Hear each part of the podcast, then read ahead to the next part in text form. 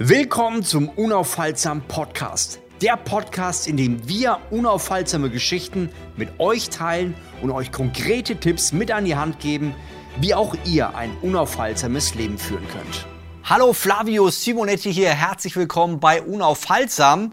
Heute mit Dr. Johannes Hartl und Teil 2. Im ersten Teil haben wir über sein Leben gesprochen und in diesem Teil geht es darum, wie er unaufhaltsam lebt. Viel Spaß dabei. Johannes, wir haben deine Lebensgeschichte gehört, die fand ich super spannend. Also wer es nicht gehört hat, unbedingt nochmal reinschauen. Ja, wir verlinken Sex, das auch nochmal. Rock'n'Roll und wie ich Donald Trump persönlich getroffen habe. Also das und vieles mehr erfahrt ihr da. Genau, so, so oder so ähnlich. Was mich jetzt interessiert, und das finde ich wichtig, wenn ich, ich habe halt Bock drauf, mit Menschen zu reden, die, die unaufhaltsam leben. Und was ich interessant finde bei dir, manche Leute denken ja bei dem Wort unaufhaltsam, ja, du rennst durch alle Wände und alles muss cool sein. Und ich fand am Ende der, ähm, der Biografie hast du was Spannendes gesagt. Du möchtest ein, ein Mensch sein, der, der, der irgendwann vor Gott steht und sagt, hier, ich habe meine Sache gemacht, ich war treu. Und treu kann man eigentlich selten oder tut man selten kombinieren mit unaufhaltsam. Wow. Aber ich finde es eine super starke Kombination. Vielleicht kannst du dazu noch mal was sagen. Ja, ich glaube, es gibt ja so was Unaufhaltsames, was auch total gaga und bescheuert ist. Also praktisch, ich mache was, auch wenn es überhaupt keinen Sinn macht. Ja. Äh, alle anderen raten mir dagegen. Also das wäre eine Unaufhaltsamkeit, die völlig bescheuert Genau. ist. Dagegen Treue bedeutet, ich verrate meine letzten Ideale nicht. Hm. Und der Witz ist, egal was du siehst, jede große Erfindung der Welt, jede sportliche Er- Errungenschaft der Welt ist eine Frucht von Treue. Da ist jemand einer Sache treu geblieben, trotz tausend Niederlagen, weil es gibt nichts, was je er erreicht wurde ohne tausend Niederlagen. Und die Fähigkeit, trotz der Stimmen der Kritiker, trotz der eigenen Ermüdung, trotz all der Niederschläge, immer wieder aufzustehen und dran zu bleiben, das ist Treue. Und im Körperlichen, auch von dem, wo du herkommst, können wir uns das grafisch vorstellen, aber Treue zielt ja eher ab auf das Zwischenmenschliche. Ne? Halt bei einem Partner zu bleiben, dem man die Treue versprochen hat, auch wenn es ätzend ist, weil das in jeder Beziehung oft so ist. Ja? Mit deinem Kind gut umzugehen oder deinen Job ordentlich zu machen, zu deinem Boss, der nicht so nett ist, trotzdem loyal zu sein, wenn es nicht leicht ist, für deine Eltern da zu sein, wenn die alt werden und es denen schlecht geht, einfach deinen Werten entsprechend zu leben, wenn es nicht leicht ist. Das sind die wirklichen großen Qualitäten des menschlichen Lebens. Definitiv. Also integer mit seinen Werten zu sein, Ja. das ist ein ganz hoher Anspruch. Und es fällt keinem von uns leicht, weil es gibt tausend gute Gründe, nicht nach seinen Werten zu leben. Ich kenne das genauso und ich will überhaupt nicht sagen, dass ich habe keine Ahnung, ob mir das gelingen wird, w- wenn wir zurückblicken auf unser Leben, weil das Blöde am blinden Fleck ist ja, dass man ihn selber nicht sieht und jeder hat ihn. Ja. Jeder hat seine kleinen Fallen und deswegen habe ich gesagt in dem letzten Podcast, was die Leute sagen und von außen, ja, das kann mal cool aussehen, aber ist vielleicht hinter der Fassade langfristig nicht cool. Und deswegen würde es mich noch mehr interessieren, ob es auf der Herzensebene in der Realität wirklich stimmt. Und so ein Mensch wäre ich gerne, wo das stimmt langfristig. Stark. Jetzt, jetzt sind wir auf, diese, auf den einen Punkt gekommen, jetzt gehen wir eine Ebene tiefer. Welche Werte und Prinzipien sind das, die dir wichtig sind für, für deine persönliche Entwicklung, für, für das, wie du tickst? Oh, wow, das ist schon richtig viel. Da fallen mir spontan mindestens zehn ein. mir, ist, mir ist der Wert Wahrheit sehr wichtig. Wahrheit und Wahrhaftigkeit, nach dem zu streben, was wirklich wahr ist und nicht nach dem, was nur wahr klingt. Zweiter Wert, mir ist Authentizität sehr wichtig. Also ich kann nicht leben, wenn es für mich nach innen nicht stimmig ist. Also ich will, dass das Außen mit dem Innen übereinstimmt. Ja. Das dritte ist, für mich ist ein hoher Wert so die Kultur von Wertschätzung und von Ehre. Also das Gute in anderen Menschen zu sehen, andere Menschen groß zu machen. Das ist für mich verknüpft mit dem Wert so von Elternschaft und von Vatersein. Ich bin wahnsinnig gern Vater. Ich werde das im Laufe der Jahre immer mehr. Ich finde, Vatersein ist so wunderbar, weil es hat was Kraftvolles. Also ein Vater gibt ja auch mal Kontra und sagt, ich sehe das anders und so und so. Oder bewahrt die Kinder auch mal davor Mist zu bauen, aber hat was, was nicht klein hält, sondern groß macht. Was, was, was, was, was sagt, ich, ich zahle einen Preis für dich und ich gehe auch mal durch schwere Sachen durch, damit du leben kannst. Das ist für mich das, diese Qualität, wie auch Gott ist als Vater. Und so, so wäre ich gern als Leader und als, als wirklich als biologischer Vater, auch als Partner meiner Frau gegenüber. Für mich, fünftens, für mich ein Wert ist auch Schönheit an sich.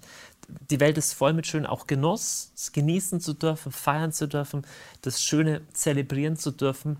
Ist für mich ein hoher Wert. Für mich ist ein ganz hoher Wert das gute alte Wort Frömmigkeit. Frömmigkeit bedeutet, das kommt ja aus dem Mittelhochdeutschen, auch die Ritter wurden als fromm genannt, wenn sie ihrem Lehnsherrn loyal waren, mhm. auch auf, auf einer Herzensebene. Und Frömmigkeit heißt die Fähigkeit, was Größeres als sich selbst zu sehen. Und wenn man religiös ist, wie ich, dann ist es Gott, zu sagen, ich, die Anbetung, die Ehre Gottes, auch Gottes Werte sind wichtiger als meine kleine Ding. Mhm. Aber das trifft sogar für Menschen zu, die gar nicht an Gott glauben. Denen wünsche ich von Herzen, dass sie eine Sinnorientierung haben, die größer, die, die hinausweist über sie selbst. Mhm. Ne, nächster Wert, der für mich wichtig ist, ist Mut. Nicht alles zu schlucken, was kommt. Nein sagen zu können. Nein, besonders heute zu Ideologien und zu Massenmedien und zu Zeug. Wir haben ein sehr gleichgeschaltetes Denken in vielen Bereichen und zu sagen, nee, ich sehe das einfach komplett anders. Ja. Hier stehe ich und ich bin bereit dafür, die Konsequenzen zu zahlen. Ja. Dann für mich auch ein hoher Wert ist Neugierde, also irgendwie wach zu bleiben, so eine kindliche Entdeckerfreude. Ich reise total gerne, ich lese total gerne, so mit offenen Augen durch die Welt zu gehen, staunend wie ein Kind. Und so, so könnte ich noch weitermachen. ja, ich könnte ewig zuhören. Äh, da gibt es vielleicht nochmal einen Teil 3, wenn wir dann nochmal die nächsten von 10 auf 20 gehen. Der wird dann 30 Stunden lang. ich höre den mir komplett an, sage okay. ich dir. Was ich sehr interessant finde bei dir, und das sehe ich sowohl bei der Art der Formate, die du machst, als auch jetzt im Gebetshaus und äh, die ganzen Projekte, ist dieses Thema Innovation. Ja. Also du bist, du bist eine kreative Person. Wie schaffst du Innovation? Durch ganz, durch, durch, durch zwei Sachen. Einerseits durch einen radikalen Rückzug nach innen, hm. bei maximaler Neugierde nach außen. Und das klingt wie ein Widerspruch, es ist aber ein produktiver Widerspruch. Also Du hast vorher im ersten Podcast gesagt, was ich alles mache und wie beschäftigt ich sein muss. Der Witz ist, ich bin eigentlich kein besonders gestresster Mensch. Also schon, eigentlich, eigentlich schon. Aber ich habe einen sehr stetigen und introvertierten Lebensrhythmus. Ich verbringe den Großteil meiner Vormittage in der Stille, für mich alleine, im Gebet und in, in Zeiten Zeiten der Ruhe. Und ich brauche das. Ich brauche sehr viel Rückzug. Mhm. Ich fahre mehrmals im Jahr alleine für ein paar Tage weg in die Berge und nehme nichts mit und bin in der Stille. Ich nehme in Urlaub kein Handy mit, mhm. nichts Digitales. Und ich suche die Stille. Und ich habe gemerkt, für mich ist die Stille, auch die Begegnung mit Gott, das Gebet, das ist der Ort meiner Kreativität. Und Gebet ist für mich nichts Verkopftes, ist nicht irgendwie, ich muss da, blablabla, sondern es ist ein inneres Verwobensein, ein liebevolles Herz zu Herz mit meinem Schöpfer. Also was mhm. unglaublich Tolles. Und da kommen mir auch die besten Ideen. Das ist das Erste. Und das Zweite ist, du brauchst Kreativität.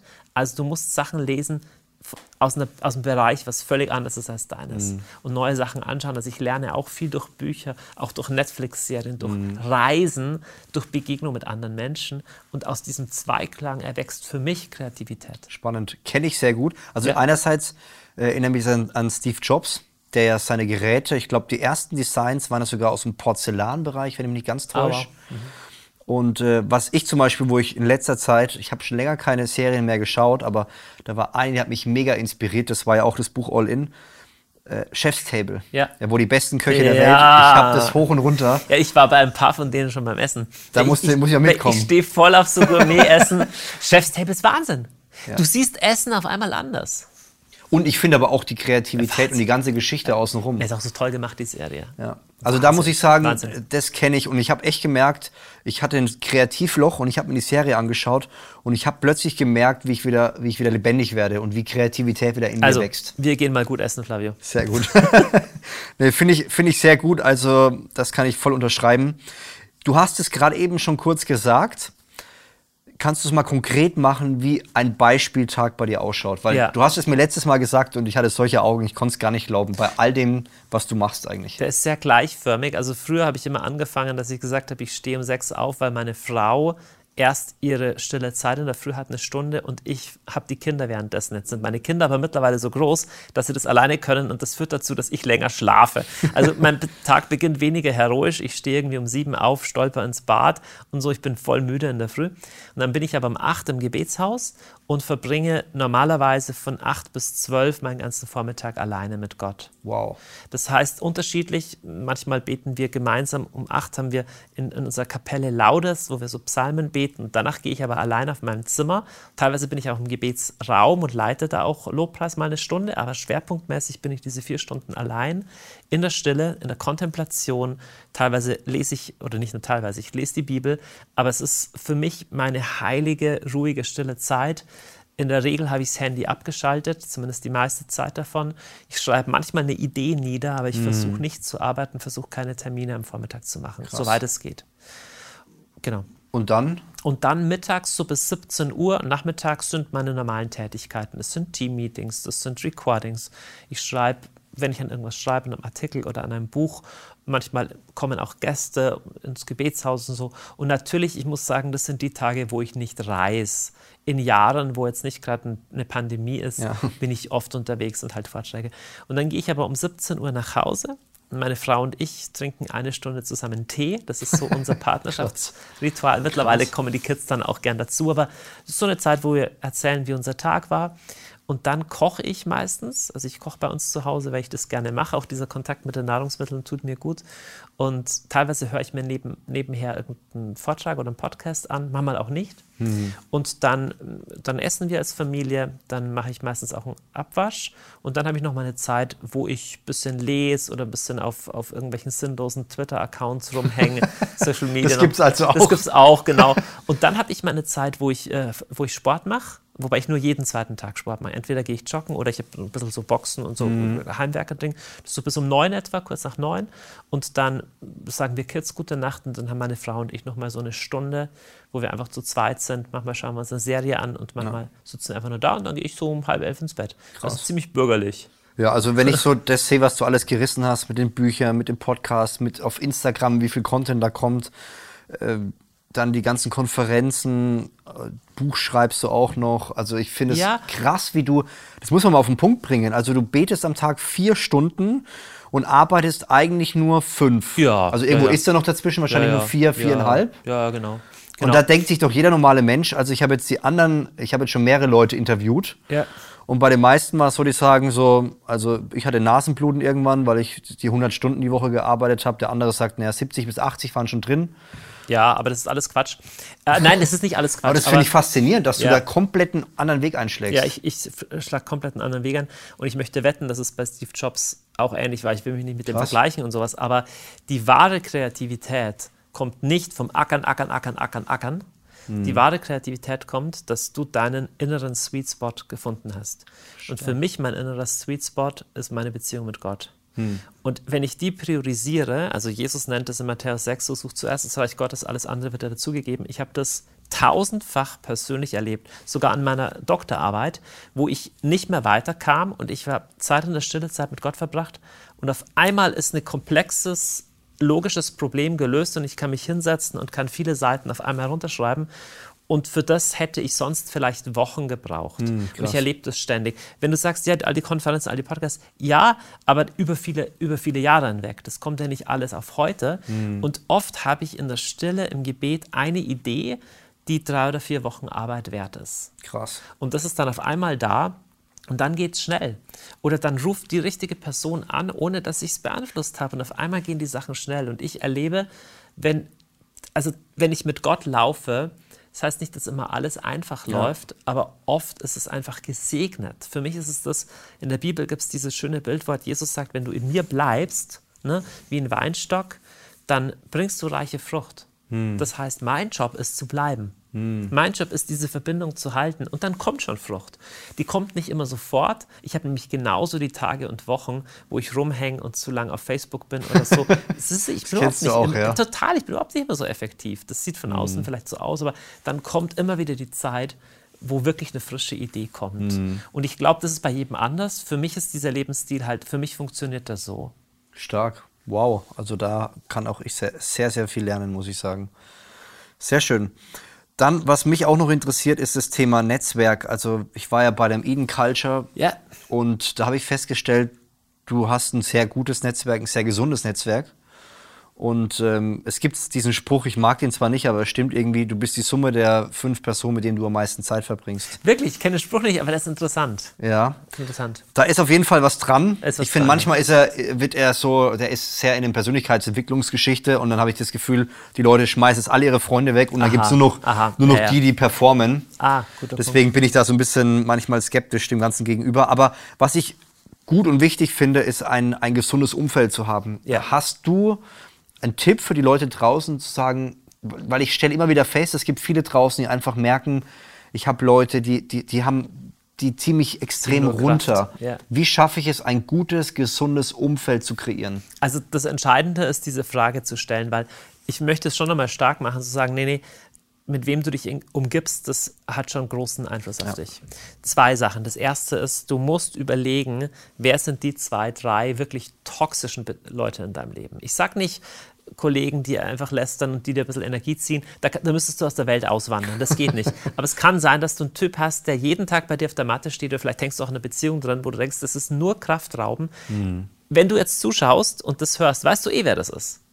Du machst dir nur was vor und sagst, es wird besser. Nee, es wird nicht besser. Da musst du einen Cut ziehen. So, also wirklich, es gibt manchmal toxische Beziehungen, aus denen musst du raus. Das ist der erste Tipp. Der zweite Tipp ist, du brauchst zwei bis drei Leute in deinem Leben. Ich habe einen YouTube-Vortrag, der heißt Freundschaft, wo es um das geht. Es gibt so Freunde, die ziehen dir Energie und dann gibt es solche, die, wo du tanken kannst.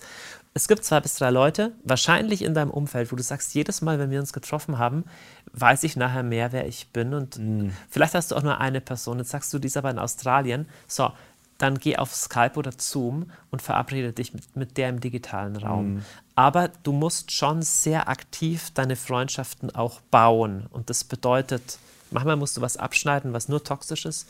Und wenn du merkst, diese Beziehung muss ich aktiv in mein Leben einbauen, dann priorisier das auch. Sag genauso wichtig wie Arbeiten, vielleicht sogar noch wichtiger, und Schlafen und Essen ist auch dass ich regelmäßig mir Zeit nehme für diese oder jene Freundschaft. Und ich habe so das Gefühl, bei manchen Leuten, es reicht, wenn man sich dreimal im Jahr sieht oder viermal im Jahr, so einen Abend zusammen. Und dann merkst du aber, das ist substanziell was Positives, was in mein Leben kommt dadurch. Stark. Ja.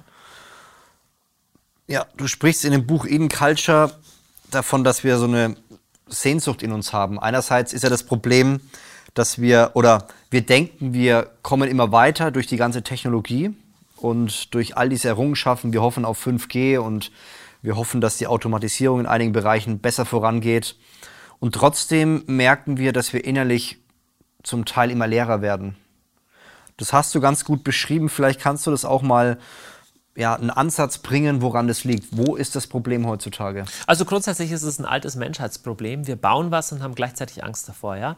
Und das zeigt unseren gesunden Sensus. Nicht alles, was wir erreichen können, ist auch gut. Ne? Die Wasserstoffbombe war auch ein äh, naturwissenschaftlicher Erfolg und trotzdem haben wir irgendwie gecheckt, es ist nicht toll, wenn wir mit der kämpfen. Also es ist auch ein Stück Fortschritt zu erkennen, wo wollen wir nicht landen. Und ich glaube, dass wir momentan gerade im Bereich Digitalisierung blauäugig sind oder Beschleunigung. Ne? Es wird alles unfassbar viel schneller und wir haben immer mehr Input und wir haben, glaube ich, Digitalisierung ist noch so jung, wir haben, glaube ich, noch nicht die Filtersysteme dafür entwickelt, wie wir sie zum Beispiel beim bei Nikotin haben, ja. Kein Mensch sagt, dass wenn du auf einer Party mal eine schöne Zigarre rauchst oder irgendwie so, aber wir checken, wenn du jeden Tag eine Schachtel rauchst, hast du ein Problem irgendwann. ja. Vor 100 Jahren haben Leute das noch nicht so klar gesehen. Ja. Und ich bin mal gespannt, wie wir in ein paar Jahren über die Digitalisierung denken werden. Ich finde es total krass, dass unsere Kids hier iPads überall haben, dass wir sagen, ja, so ein zehnjähriger Junge, kein Problem, dass da über Pornos aufgeklärt wird, dann sieht er das halt Mhm. das erste Mal, wie da irgendwie ein Gangbang oder so. Also das ist Realität heute. Wir sagen, nee, das wird schon irgendwie gut werden. Das wird nicht irgendwie gut werden, weil unser Gehirn für all diese Menge von Input überhaupt nicht gemacht ist. Und ich glaube, wir müssen analoge Habits ganz neu lernen. Also in meinem Buch sage ich ja, es geht ganz stark um Sinn, Verbundenheit und Schönheit. Sinn hat was mit der Fähigkeit zu denken und sich nach Werten zu orientieren zu tun. Verbundenheit hat mit der Fähigkeit zu tun, in Einklang mit meinen Gefühlen zu sein und dann auch mit einem Gegenüber. Das geht aber nur, wenn ich das überhaupt mal gelernt habe. Ja. Und Schönheit hat mit der Fähigkeit zu tun, Wert in etwas zu erkennen, um seiner selbst willen. Das klingt jetzt alles ein bisschen philosophisch, aber ich glaube, in allen drei Bereichen müssen wir Sachen in unser Leben einbauen, Mhm. sonst wird das Leben nur schneller und flacher. Aber nach ein paar Jahren sagst du, okay, ähm, ich, ich bin innerlich hohl Ja. und leer und diese, diese, dieser Ruf der Sehnsucht in mir ist, ist erkaltet. Und da mache ich mir gerade Sorgen, dass wir gerade im Begriff sind, praktisch den Planeten retten zu wollen, aber eigentlich unser Herz und unser Innenleben mehr und mehr zu, zu zerstören und zu verlieren. Ja. Und es, also du hast ja auch über das Thema Schönheit geredet. Ich muss sagen, ich hatte, als du darüber geredet hast, habe ich das Gefühl gehabt, ich habe gar keinen Bezug dazu. Und dann habe ich gemerkt, okay, Fitness ist ja auch ein Thema von Schönheit. Ja.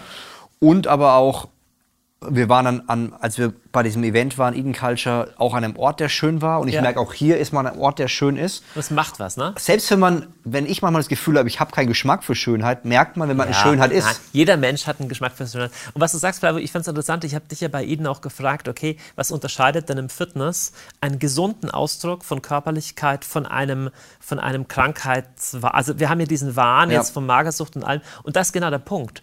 Wenn es wirklich Schönheit ist, dann ist was schön um seiner selbst willen. Und wenn ich Respekt für meinen Körper habe, dann will ich gut mit dem umgehen. Und da Ja. gehört Training für mich auch dazu. Ja.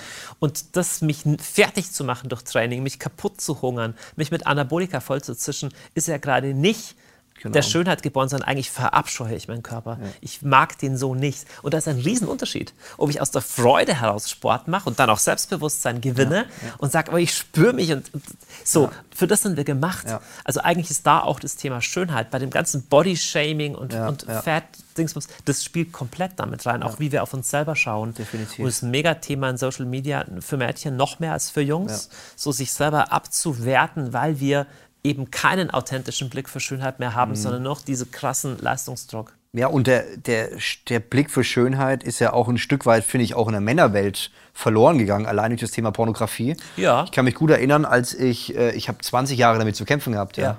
Ich habe ewig gebraucht, irgendwann zu sagen, okay, jetzt ist mal gut, jetzt ist das Thema ähm, vorbei. Ja, und ja, genau. das ist allein beim Thema Liebe hast du schon ein Problem. Wenn du versuchst, etwas wie am Anabolika ja, aufzuspritzen, Ja. Mhm. das Thema Liebe, so groß zu machen, wie es geht, merkst du, irgendwann kommst du in ein Loch an, wo du, wo du nicht mehr füllen kannst. Ja, das Porno-Beispiel ist schon ein gutes, weil es zeigt, also Sexualität ist ja was unfassbar Schönes. Aber du kannst was Schönes, wenn du es verzweckst, auch wirklich kaputt machen. Ja. Das ist wie der Unterschied zwischen schön essen gehen und Fresssucht. Das ist halt nicht das Gleiche. Und Por an einem Porno ist nichts schön. Also was ist denn schön an einem Porno? Schön ist die Liebe, schön ist der Mensch, schön ist ein nackter Körper, schön ist, ist ein schöner Mann, eine schöne Frau. Aber, aber was nicht schön ist, ist, wenn, wenn dieser Mensch wie eine Ware verkauft wird und wie ein Objekt zur Befriedigung ver äh, verwendet wird. Ein Schlachthof ist auch nicht schön. Also d- daran ist nichts Menschliches. Im letzten ist das Schöne das Menschliche. Es ist ein tieferer theologischer äh, oder philosophischer Ding, weil es damit, damit zu tun hat, wer sind wir denn als Mensch? Ja, ja. Und wir sind eben nicht nur für Fressen, Saufen und Fortpflanzung erschaffen. Und wenn der Mensch sich nur auf das fokussiert, verlieren wir auch die Schönheit. Wir sind im letzten für was Höheres erschaffen. Und darum, glaube ich, führt uns die Pornografie auch auf einen Weg, der, der im letzten wirklich nicht schön ist, also wo wir gar nicht landen wollen. Und da geht es mir nicht darum, irgendwie moralischen Zeigefinger, sondern einfach nur, nö, das ist eigentlich nicht, wie wir als Menschen im letzten wollen. Du würdest nicht wollen, dass deine Tochter Pornodarstellerin wird. Wahrscheinlich würdest du es nicht wollen. Ah, das finde ich spannend. Ich meine, auch beim Thema Essen. Ne? Man kann gut essen und hat Ja. fast nichts auf dem Teller und denkt, wie werde ich das satt? Ja. Du bist danach am Ende gesättigt und fühlst dich gut. Weil du genießen lernst. Ja. Und lässt dir Zeit. Ja. Und dann gehst du zum All You Can Eat für 10 Euro, Ja, und frisst dich voll und denkst, ich fühle mich hundeelend. Ja. Äh, die nächsten zwei Stunden hoffe ich, dass ich irgendwie noch geradeaus laufen kann. Und deswegen, ich glaube, wir müssen diesen achtsamen Blick auch neu lernen. Du hast vorher gefragt, was, was passiert in der heutigen Zeit? Wir leben ja in einer, Superta in einer Superzeit. Also ich möchte nicht im 19. Jahrhundert oder im 18. leben. Wir haben heute viel mehr. Wir können uns Essen aussuchen. Das ist super. Ich kann mir entscheiden, ob ich äh, schwarz wie Flavio anziehe oder bunt wie Johannes Hartl. Und das ist wunderbar. Aber die Gefahr ist, wenn du zu viel von allem hast, dass du nichts mehr wertschätzt. Ja, ja. Und das ist die Gefahr. Du kannst 100.000 Instagram-Accounts durchschauen Ja, von Palmenstränden. Und wenn du selber an einem Palmenstrand bist, bist du damit beschäftigt, den richtigen Instagram-Filter auszuwählen. Das ist ja pervers. Ja, ja, das heißt, wir können das immer, also das ist jetzt unsere Herausforderung, das schöne Essen wieder wertzuschätzen, die Schönheit eines Menschen wertzuschätzen, die nicht Instagram gefiltert ist. Ja, so. Und das Reale eigentlich wieder zu entdecken. Spannend. Ich habe so viele Gedanken im Kopf, aber ich, ich mache es einfach weiter, weil sonst findet man keinen Punkt. Hast du Vorbilder, Leute, wo du sagst, sag mal Vorbilder oder Leitbilder, wo Ja. du sagst, da kann ich noch viel lernen? Ja, total. Also meine größten Vorbilder sind Leute, die, die schon gestorben sind. Mir fallen wirklich zwei ein, die ganz unterschiedlich sind. Du hast vorher schon Steve Jobs genannt. Steve Jobs ist wirklich ein Vorbild für mich, weil er was gesehen hat, was sonst keiner sehen konnte. Er hat völlig out of the box gedacht und hat die, die Welt verändert. Ob zum Besseren oder zum Schlechteren sei dahingestellt. Ich bin Apple-Fan, ich gebe das zu, aber er hat das Ding komplett gedreht. Und vom Gedanklichen her finde ich C.S. Lewis mega inspirierend, weil es ein Typ ist, der durch seine Geschichten und durch sein Denken komplett neue Welten erschaffen hat. Und beide waren in ihrer Zeit irgendwie standalone. Also Ja, so immer noch eigentlich, also wenn die noch leben Ja. würden. Ja, ja. Also C.S. Lewis fand ich ein bisschen schwierige Kost, aber Ja, gut, aber Da muss man kennst- auch reinkommen. Es gibt auch seine Kinderbücher, die Narnia-Bücher. Die sind ja super, gibt es auch die Filme, Ja. super leicht zu lesen. Äh, ich meine, Tolkien könnte man da auch nennen, der Herr der Ringe. Vor solchen Leuten habe ich schon sehr viel Respekt. ja, stark, interessant. Das Interessante da ist dann die, einerseits die Art und Weise, wie, wie sie Texte schreiben, C.S. Lewis und Steve Jobs die Kreativität. Ja, in beiden Fällen. Sie haben eine Welt gesehen, die vorher noch keiner so beschreiben konnte. Ja. Interessant. Also wenn man noch in ein anderes Bereich, äh, Bereich geht, also ich finde ja Bob Dylan auch cool. Also ich habe den letztes Jahr in einem Konzert gesehen, den gibt es immer noch, der war Anfang der 60er schon groß und das Ich wollte gerade sagen, Bob Dylan, war das nicht ein Sänger? Ja, das ist ein Sänger. der dachte, ist der jetzt lebt- der 80. ist schon längst tot. Ja, genau. Das denken alle. Ich habe ihn in Augsburg Ich noch dachte, gesehen. wer lebt der noch? The answer, my friend, is blowing in the wind. Den Typ gibt es immer noch. Und seit Jahrzehnten, oder U2 ist auch so ein Phänomen, seit Jahrzehnten Mhm. Stimmt, ja. gehen die ihren Weg und machen echt geiles Zeug. Mhm. Und äh, habe ich großen Respekt vor solchen Künstlern. Stark, cool. Jetzt gehen wir mal eine ganz andere Richtung. Stell dir mal vor, es ist irgendwie deine Beerdigung und es ist so Ende im Gelände. Wird passieren. Wird passieren, Ja. ja. wenn der Herr nicht vorher kommt. Was müsste bis dahin in deinem Leben passiert sein, wo du sagst, passt? Hast du noch irgendwas, wo du sagst, da würde ich gerne noch mal so ein paar Schritte gehen? Oder sagst Ja. du, hey, für mich wäre es in Ordnung, morgen, ciao? Also ich würde gern vorher noch lieben lernen. Lieben lernen. Ja, da würde ich gern gut drin sein. Hast du das Gefühl, das wärst du nicht so? Nur so auf halber Strecke, würde ich sagen. Also ich muss sagen, ich habe mich sehr gewertschätzt gefühlt, als ich hier in, bei deinem Eden Culture war. Da habe ich dich das gut. erste Mal persönlich kennengelernt. ist ein Anfang. Ja, und ich hatte nicht das Gefühl, dass du da Nachhilfe brauchst, aber Ja, da würde ich noch gern weiterkommen. okay. Alles klar. Du machst, äh, ja genau, das haben wir schon gehabt. Ich bring's trotzdem mal auf den Punkt. Du machst ja viel, wir haben es vorhin schon mal gehabt, Vorträge, Reisen, Bücher, Seminare, Familie. Alles unter den Hut zu bekommen, würdest du sagen, du hast jetzt mal eine andere Blickrichtung im Vergleich zu vorhin oder würdest du den Leuten raten, weil ich krieg die Frage auch oft. Ich mach's, ich, du machst viel oder ich mach viel. Wie kriege ich alles unter einen Hut? Was Ja. würdest du den Leuten empfehlen? Du kriegst es gar nicht unter einen Hut. Du musst lernen, dich zu entscheiden. Hm. Du musst Prioritäten treffen und die Prioritäten, die du getroffen hast, musst du eiskalt verteidigen gegen die Stimmen der falschen Ratgeber und über die vielen Ablenkungen, die es im Leben gibt.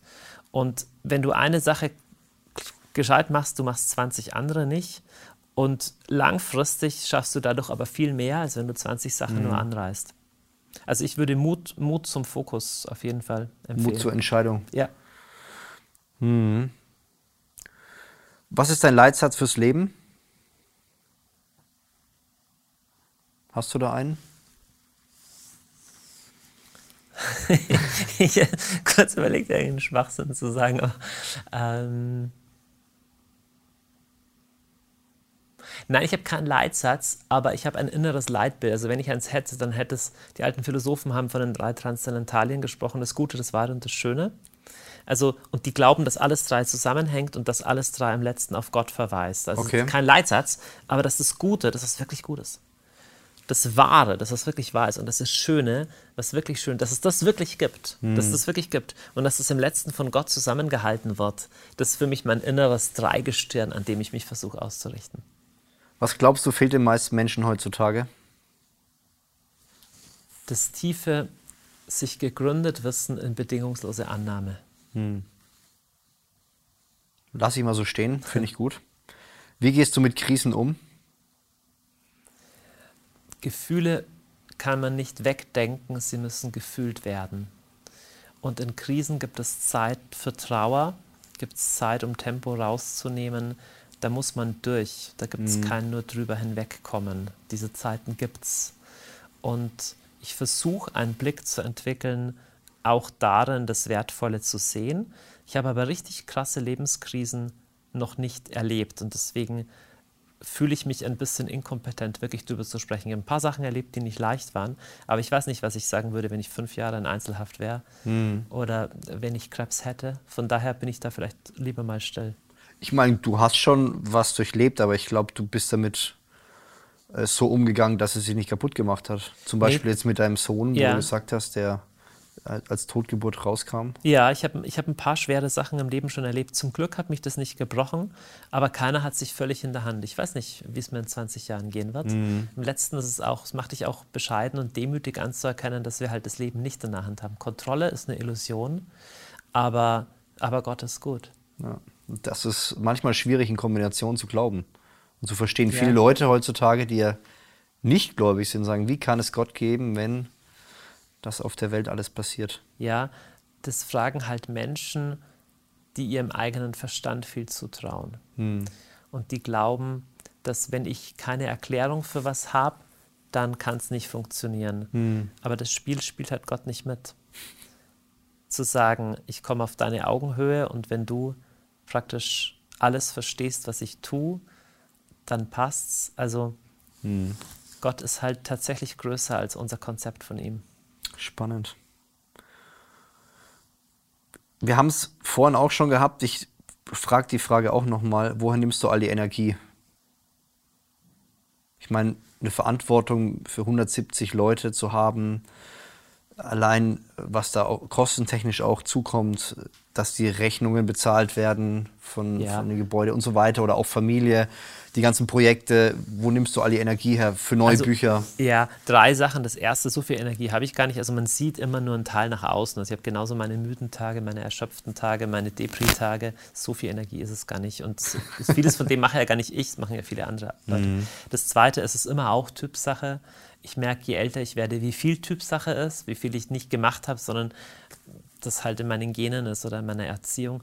Und das dritte ist aber das, was ich schon sagen kann, ist, ein rigoroser Lebensrhythmus, der für mich bedeutet, je mehr ich ins Außen gehe, desto mehr Rückzug brauche ich ins mhm. Innen. Das muss ich verteidigen. Wenn ich nur eine Stunde Stille am Tag habe, geht gerade so. Mhm. Meine Wohlfühltemperatur ist, ich brauche vier Stunden am Tag Stille Krass. mit Gott allein. Und dann geht es mir gut und dann habe ich Tage, wo ich reise oder was dazwischen kommt, wo es nicht geht. Das geht ein, zwei, drei Tage einigermaßen und dann merke ich schon, ich brauche dringend Rückzug. Mhm. Sonst werden meine Worte oberflächlich, meine mhm. Gedanken werden banal, ich werde genervt und getrieben, ich schlafe schlechter, also wow. wird, wird alles schlechter. Ich brauche diesen Rückzug in die Stille total, wie Luft zum Atmen. Krass. Also krass finde ich, dass du diese Erkenntnis daraus ziehst. Weil ich merke das auch, ja, wenn ich ich habe frühst zwar meine Zeit, so sagen wir von 5.20 Uhr bis kurz vor 7 ja. aber ich merke eigentlich auch, dass mir die Zeit oftmals nicht reicht. Und ich merke irgendwie, jetzt musst du wieder Gas geben. Und dann merkt man manchmal, aber mir fehlt gerade die Power, um Gas zu geben. Ja. Ich habe was herausgefunden, Flavio. Die kreativsten und innovativsten und erfolgreichsten Menschen, die ich kennengelernt habe, die leben tendenziell so, dass sie sehr fokussiert sind, dass sie oft erstaunlich viel Stille und Rückzug nach innen brauchen, um dann nach außen sehr effektiv sein zu können. Dieses getriebene Rödeln, 100 mhm. Stunden Woche und in der Früh schon die E-Mails checken.